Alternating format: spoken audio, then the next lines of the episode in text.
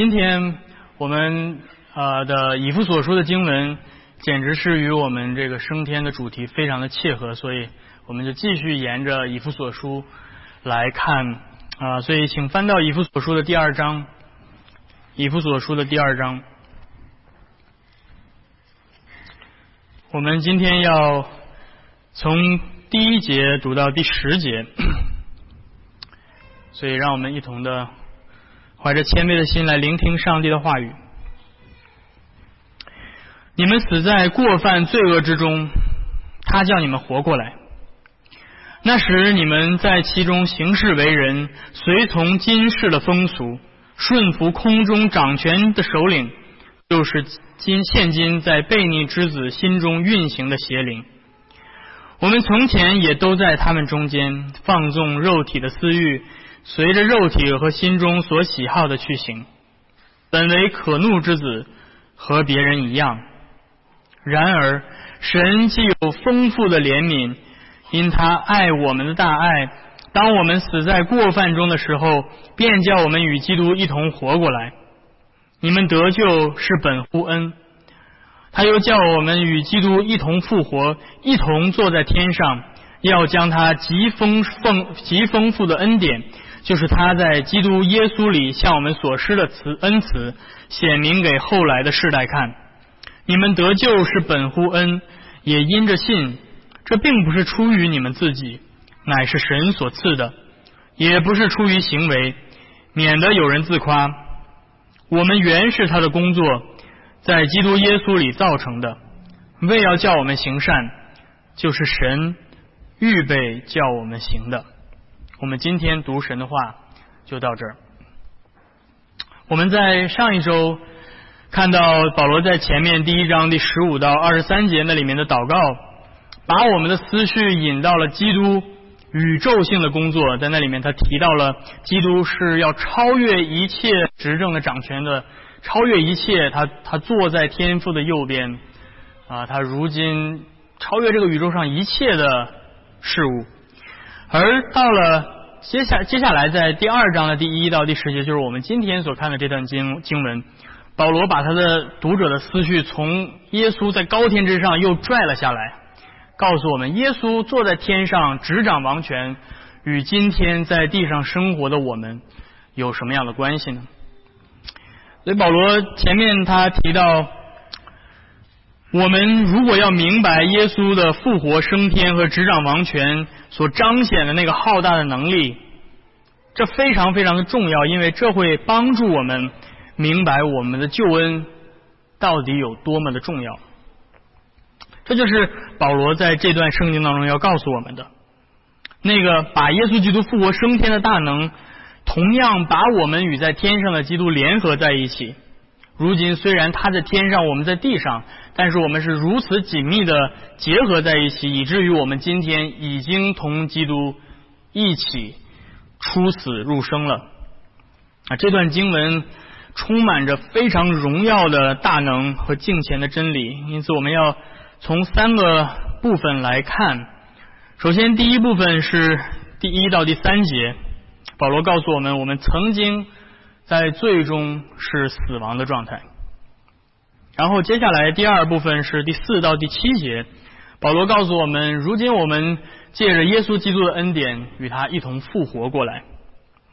然后最后第八到第十节，保罗告诉我们，我们如今既然已经与基督一同复活，如何在地上过一个感恩的生活？所以非常呃，如果大家学习过海德堡要理问答，就会记得这三个词以 G 为开头的三个英文词：guilt、grace、gratitude。这就是保罗在这里面所啊向我们描述的，所以我们要从啊从头来看。首先，保罗告诉我们，我们曾经在最终的死亡。第一节，保罗上来告诉我们说：“你们曾经死在过犯和罪恶之中。”在保罗向我们宣讲那个福音的好消息，那个让我们心中生发喜悦的好消息之前。保罗告诉我们：“我先要告诉你们一个坏消息，而这个坏消息就是你们是死的。为什么？保罗要这样说？他的读者明明活得好好的，没有任何的呃痛苦或者没有经历过死亡的状态，为什么保罗要说他们曾经是死的呢？那保罗接下来修饰了一下这个死的状态。保罗说：“你们曾经死，并不是指的这种身体的自然死亡而已。”保罗说：“你们的死是死在过犯和罪恶之中。过犯和罪恶，这又是跟死一样令人刺耳的两个词。这两个词所指的就是对上帝命令的明确的违背和对上帝主权的背叛。还记得起初，圣经告诉我们，上帝给了人类一个命令，就是那个树上的果子你不可以吃，很简单的一个命令。”没有什么很难的去去遵行的地方，但是人触犯了上帝这个简单的命令，上帝就降下了咒诅。因为上帝起初说你吃的日子就必定死，因此“死”这个字第一次出现在圣经当中，就是在创世纪第二章第十七节，你吃的日子必定死。死是上帝对罪的审判。自从始祖犯罪以来，整个人类便处在死的统治之下，因为整个人类都处在罪的统治之下。所以，如果你们打开圣经看出埃呃看这个创世纪，你会看到创世纪里面不断重复的一句话，就是某某某又活了多少多少年，然后他就死了。他活了多少多少年，他就死了。所以，整个圣经一开始给我们看到的是人类处在死亡。罪恶的统治之下，然后接下来保罗说：“那时你们在其中行事为人，这其中就是在这种死亡的状态之中，就是在这种罪恶和过犯的状态之中。因此，保罗在这里面说了一个很有意思的事情，可能你们读圣经的时候没有特别的注意到。保罗告诉我们，这种死亡的状态。”并不是静态的，并不是像一个死人那样躺在那里。保罗告诉我们，这种死的状态是非常活跃的。他说：“你们行走在其中，你们在死亡当中行走。”啊，听起来有点像这种好莱坞的丧尸大片一样。嗯，但是这的确是保罗在圣经当中告诉我们的。我们曾经。是行走在死亡当中的人，因此在死亡的这个死在罪恶和过犯之中，这个意思就指的并不是我们做错了某一件事情而已，并不是指的个别的某一个行为做的是不是不够道德。保罗所告诉我们的这种死亡的状态是一个范畴，是一种状态，而在这种状态之下所做的任何的事情。都是死的。今天我们所行的每一个动作，如果我们依旧处在这个死在过犯过犯之中的状态下，这所有的一切，哪怕是我们认为非常有美德的行为，都是死的状态，都无法使我们获得真正的生命。因为在这种状态下，所有的人都在背叛上帝的状态之下行事。所有人所做的一切都不是为了上帝，而是为了自己。这就是保罗所说的：“我们在其中，在这个过犯和罪恶的死亡状态之中行走做事情。”而且他接下来说是随着随从今世的风俗的意思，就是这个世代的标准。这种死亡的状态非常的活跃、主动。第三节告诉我们，它的具体的表现就是这种死亡是放纵肉体的私欲，随着肉体和内心所喜好的去行。这就是今天许多人最向往的生活状态，难道不是吗？或许你可能听到有人说：“我最需要的就是顺服我的、顺从我的内心去生活。”这是今天许多人所标榜的一种自由的状态。只要我可以顺从我的内心去生活，我就是最自由的人。然而，这恰恰是保罗所说的死。保罗说，如果你顺服自己的欲望、自己内心当中的喜好去做的话，这就是死在过犯当中的意思。问题是，我们顺从的内心出了问题。问题是，我们的内心是受捆绑的，我们的内心是堕落的，我们的内心是背逆上帝的。因此，顺服这样的内心去生活，就是活在过犯和罪恶之中；顺服这样的内心生活，就是活在死亡之中。所以，保罗说，我们是第三节说，我们是按照本性来说是悖逆之子；按照本性来说是可怒之子。启蒙运动以来，人们不再相信人类的本性是败坏的。启蒙运动相信人性本身是美好的，是良善的，人拥有不受罪影响的意志。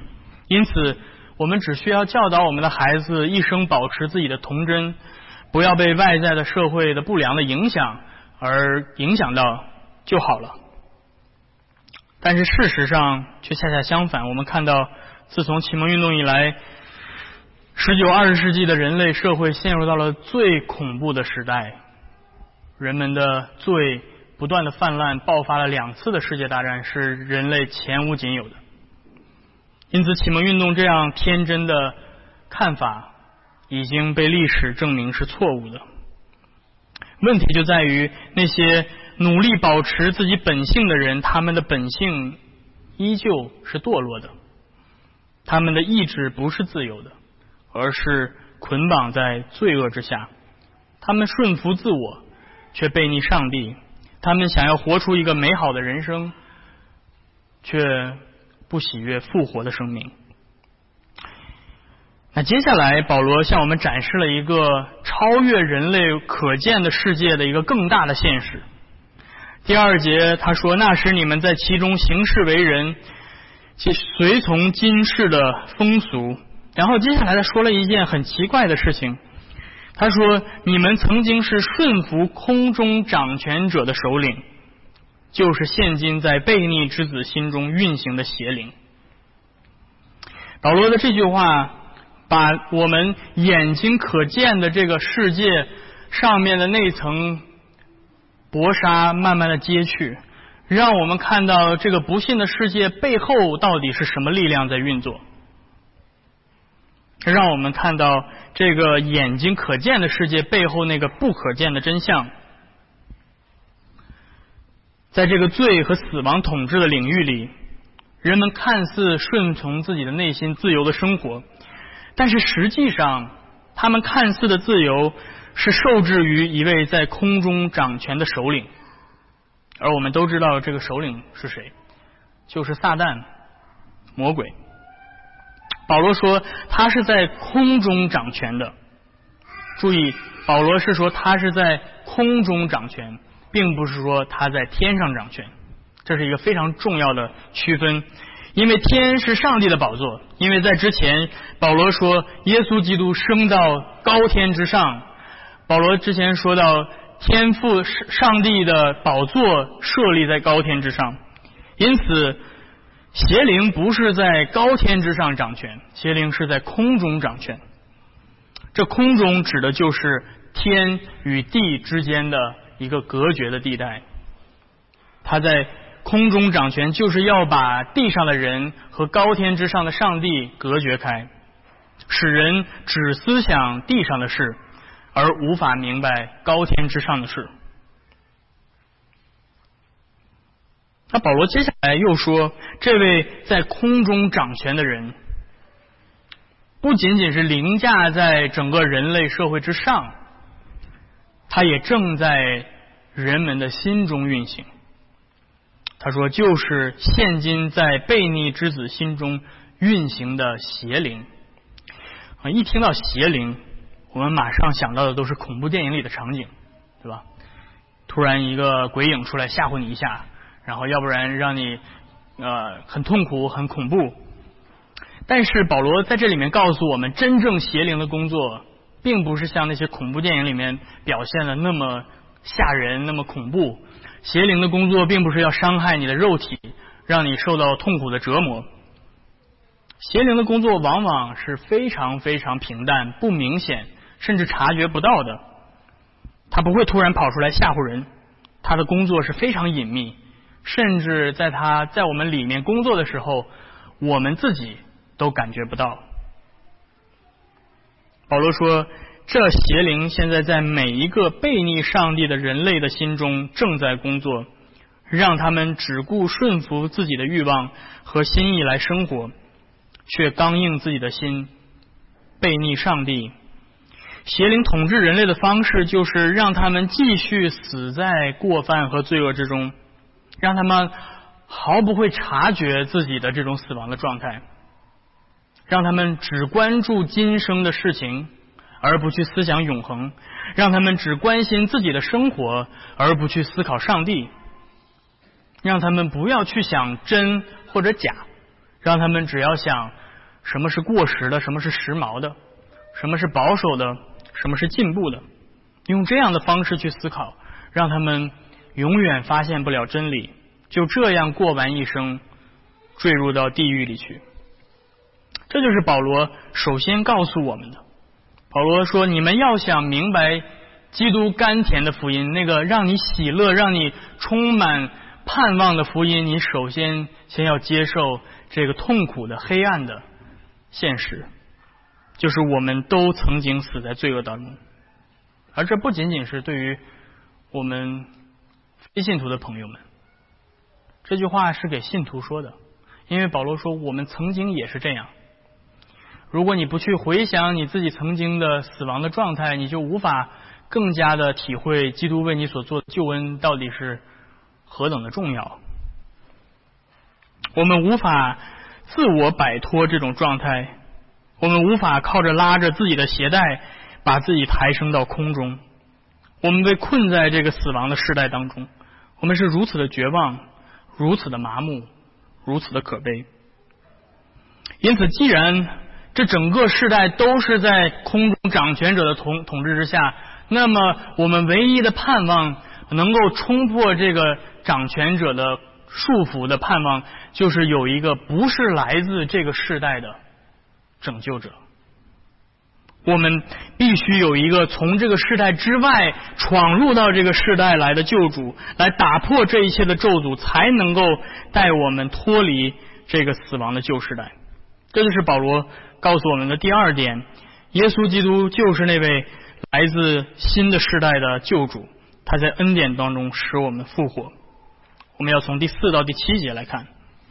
当我们在死亡的黑暗当中哭泣的时候，保罗在第四节带给我们恩典的曙光。他说了一个非常美妙的转折词。他说：“你们曾经死在过犯当中。”然后他说：“然而，这是一个非常非常美妙的转折词。”保罗没有说“因此”。如果保罗说“因此”的话，那么我们都没有盼望，因为因此我们就必要被上帝审判，因为因此就会带来上帝的咒诅，因为罪。但是保罗说：“然而，但是，也就是说，这不是按照我们的常理可以继续的去推演，可以去透过我们的理性去思考明白的事情。这必须是一个在我们的。”常理之外发生的一件事情，使我们感到意外，使我们感到惊讶。这就是上帝在我们之外所成就的一件事情。然而什么呢？然而上帝第四节说，上帝有丰盛的怜悯，上帝有爱我们的大爱，上帝有丰盛的恩典。因此，上帝的怜悯、爱和恩典。不是我们的理性可以自然推导出来的必然结论，因为怜悯、爱和恩典是完全不必要的，是上帝没有必要一定要给我们的。所以保罗说：“然而，而不是因此。”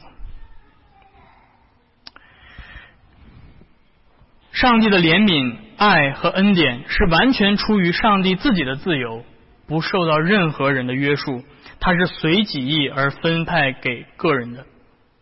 因此，上帝的怜悯、爱和恩典是我们无法透去要求上帝必须要给罪人，上帝没有这个义务，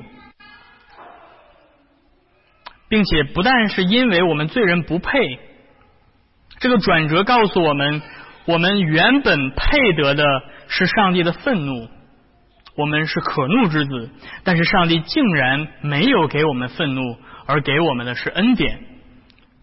这就是为什么第五节保罗又重复了一遍第一节的话：当我们死在过犯之中的时候，这恩典是我们在死的时候赐下的。因此，他强调的是我们不配得到上帝的恩典，强调的是上帝使用他恩典的自由。但是，这个恩典到底有多么的不可思议呢？这个恩典到底有多么大的能力呢？这个恩典所成就的救赎的工作到底是什么样的呢？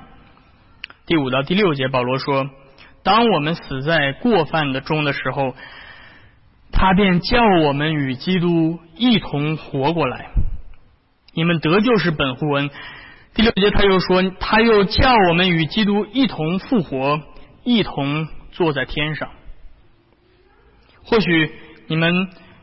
读读这节的经文的时候，感受不到保罗所要发出的是多么庄严的一个宣告。保罗在这里面用了三个非常不正常的词，是合成词。他用了三个前面加上呃一同的这样的前缀的三个动词。这三个前缀被我们翻译成一同，所以他说到一同活过来，一同复活，一同坐在天上。而这个一同所表达的就是我们与基督联合的概念，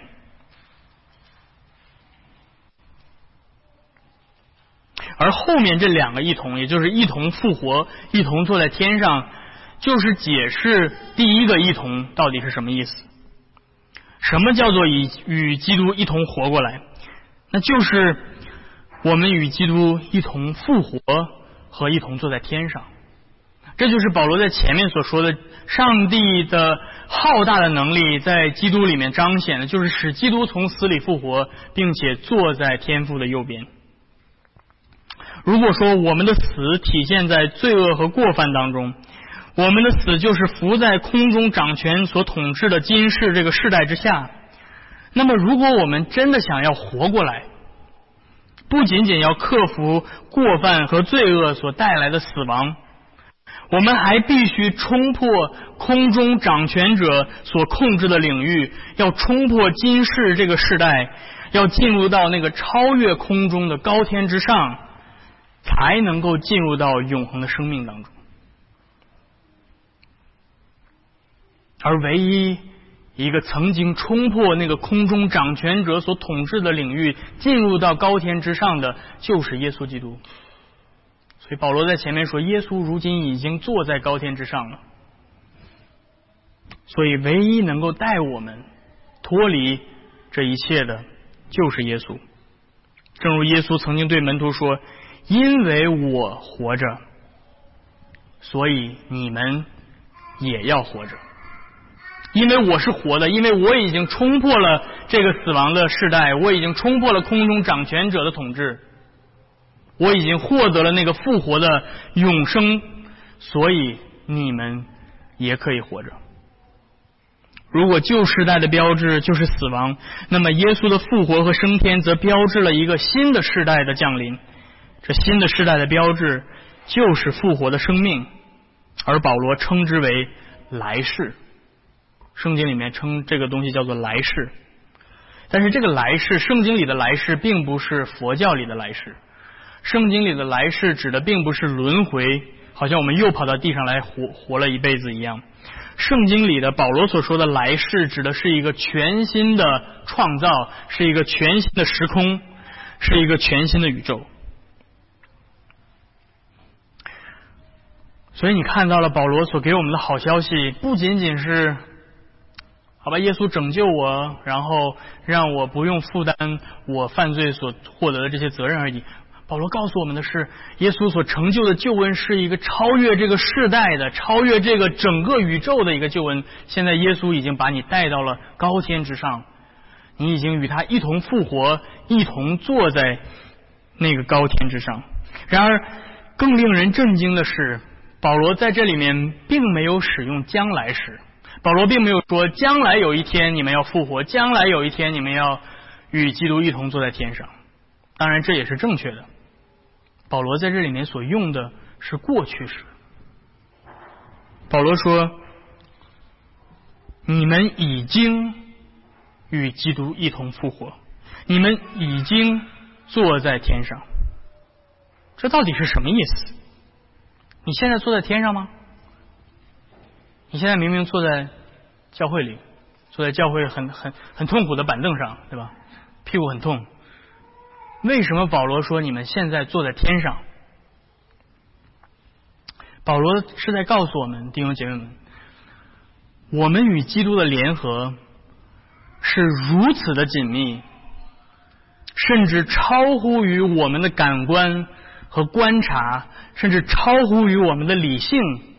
超乎于我们的想象力，我们如今就是他的骨中骨、肉中肉，我们如今就是他的身体。他如今在哪儿，我们如今就与他在哪儿。这个事实是完全超乎我们可能理解的状态。所以保罗说：“如今你们现在，尽管你们的肉体、你们的、你们现在感觉自己坐在这儿，不，现在你们与基督一同坐在天上。”这是多么不可思议的一件事情！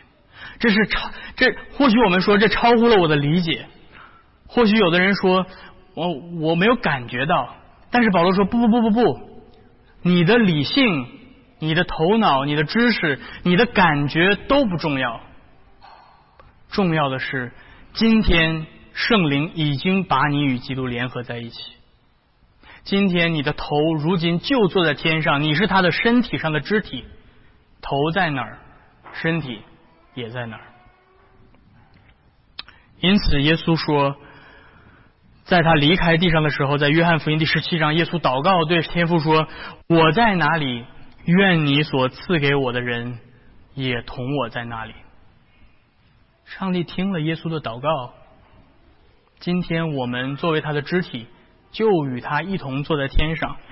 因此，我们可以超越这个世界。因此，我们可以超越在空中掌权的这种与基督的联合，超越我们的理性、我们的感觉，是靠着圣灵完全的大能成就的奥秘中的奥秘。这就是为什么耶稣对门徒说：“我去是与你们有益。”耶稣为什么要离开我们？他说：“因为我去要差来圣灵，圣灵使你们与我联合。”因此，今天弟兄姐妹们，虽然你们从来没有见过耶稣，你们不知道他长成什么样子，但是你们与曾经在加利利的海边与他同行的门徒更认识耶稣。今天你们与耶稣的联合，要比当时那些门徒们联合的更紧密，因为圣灵来了，使你们真正的认识他。因为圣灵来了。我们就已经到达了我们的目的地，而这个属天的联合最明显的彰显，就是在每周的圣餐当中。嗯，我们借着基督圣餐的身体，与基督在天上的身体进行奥秘的联合。因此，今天正是因为我们与他一同坐在高天之上，我们就不再属于今生的世代，而属于将来的世代。因此，我们的家乡就不再是这个地上，而是在天上。因此，圣灵让我们能够渴慕天上的事，而不是地上的事。这伟大的过去时，也确定了荣耀的将来时。对于与基与基督联合的基督徒而言，未来对我们来说是确定的。耶稣说：“我去为你们预备地方，我就必再来接你们去我那里。我在哪里，叫你们。”也和我在那里。因此，当保罗想到我们与基督联合，与他一同活过来，与他一同复活，一同坐在高天之上，他不由得赞叹说：“这就是上帝极丰富的恩典，这就是上帝在基督里向我们所施的恩慈。而保罗说，这恩典上帝要显明给后来的世代看。今天你坐在这里，就是上帝恩典的彰显。那么，我们既然领受了这样的恩典，我们应当如何来生活呢？这是保罗告诉我们第八到第十节所告诉我们的最后一点。我们既然领领受了恩典，我们就应当以感恩的心来生活。我们首先必须明白恩典是什么，才能够为这个恩典感恩。这就是为什么第八节保罗再次提醒我们说：“你们得救是本乎恩，也因着信。这不是出于你们自己，乃是神赐给你们的。”所以保罗在说什么？保罗在说：你们得救的整个这件事情，包括得救所需要的信心，这一切都是上帝赐给你们的。不是你们自发的，不论是外在的行为，还是内心的动机，或是意志的倾向，整个的救赎工作都是唯独靠着上帝恩典做成的。这就是唯独恩典，这就是恩典是救赎的唯一驱动因。因为任何人类自发所产生的东西，若是救恩有效的决定因素，那么人就必定有所夸口。但是保罗说。这一切都是出于神，并没有什么可夸的。但是这时有人会感到疑惑：如果这一切都是上帝独自做成的，这难道不会使人懒惰不努力吗？但是保罗不允许我们这样想，因为接下来保罗说第十节，他说：“我们原是他的工作，在耶稣基督里造成的，为要叫我们行善，就是神预备叫我们行的。”我们曾经是死的，如今被恩典重生。既然被恩典重生，就是被上帝重新创造过的。在旧的时代里，我们行走在罪中，我们所做的一切都是在背逆上帝之中所做的。而如今在新的时代当中，上帝的恩典把我们重新创造了一遍，使我们能够行走在圣洁和完全的良善之中。而因此，我们所做的一切都是为了荣耀上帝而做的。福音的恩典会改变我们对基督徒生活的方式的理解。在律法式的思维方式里面，基督徒的生活是一个需要不断靠着自己的努力修炼、提升，最终满足上帝律法的要求而被接纳的过程。这种生活并满并无法塑造真正的圣洁和敬虔，而只会产生两种恶果：一种就是假冒伪善。自己没有做到，但是表面上看起来是做到了。另外一种就是彻底的绝望，因为如果我们诚实的面对自己的圣洁、自己的敬虔、自己的努力，我们就会发现我们没有一个人达到上帝律法的要求，而这会让人绝望。但是在福音式的思维下，基督徒的生活并不是为了获得上帝的眷顾而去行善。而是出于感恩，而是出于因为知道这一切已经是基督为我白白赚得的。这种敬虔不是为了靠自己赚取什么，而是知道基督已经替我们赚得了一切。因此，弟兄姐妹们，基督今天已经复活升天，已经坐在父的右边执掌王权，而今天我们正是与这位超越万有的宇宙的君王联合。所以我们如今已经出死入生，因此愿我们的一生都为了荣耀我们的救主而活，只等到他再来，把我们接回到天家。